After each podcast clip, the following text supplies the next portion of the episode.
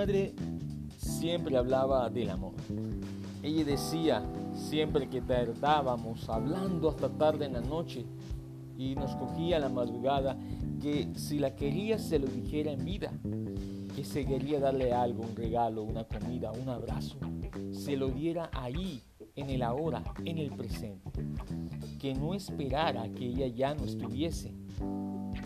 Me decía, coño, no me llores, ni te lamentes en mi tumba, diciendo mi cuerpo frío, cuánto me amas, porque ahí no te escucharé. Siempre que quieras darle algo a una persona que amas, aprovecha el momento, aprovecha el ahora. No esperemos a que la persona se vaya, que esté en la eternidad o vaya a la oscuridad, donde ya no nos escuchará. La vida y el amor son importantes porque nos permiten expresar las cosas que sentimos en este momento. Yo soy cristiano y cada etapa de la vida, aún en la comunidad, es una escala, una escalera hacia una vida gloriosa. Eso no quiere decir que esté exento de problemas, obstáculos. Ser bendecido es estar allí creyendo en la gloria, en la bendición, en el amor, a pesar de todo ello, a pesar de los problemas, a pesar de las enfermedades, a pesar de los obstáculos de la muerte. La vida cristiana es gloriosa gracias al amor. El apóstol Pablo era un predicador y misionero lleno de unción.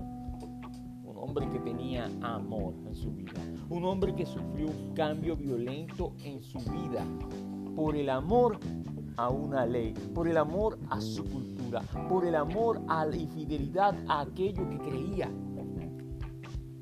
Así que el amor también se puede dar no solamente a personas, sino a creencias, a culturas. En fin, el amor a ti mismo. Este hombre sufre un revés. Cuando lees Hechos de los Apóstoles encontramos las desventuras de un hombre que inicia su vida en Cristo siendo cegado, perseguido, humillado, apaleado y echado casi muerto de la ciudad de Efeso. Encarcelado en Filipo, náufrago en Chipre, preso en Roma, juzgado en Cesarea, entregado por ellos a una vida dura y en cadenas enviando carta a todas las iglesias donde alguna vez estuvo. Y sin embargo, Él reclama esta vida como una vida gloriosa, llena de amor.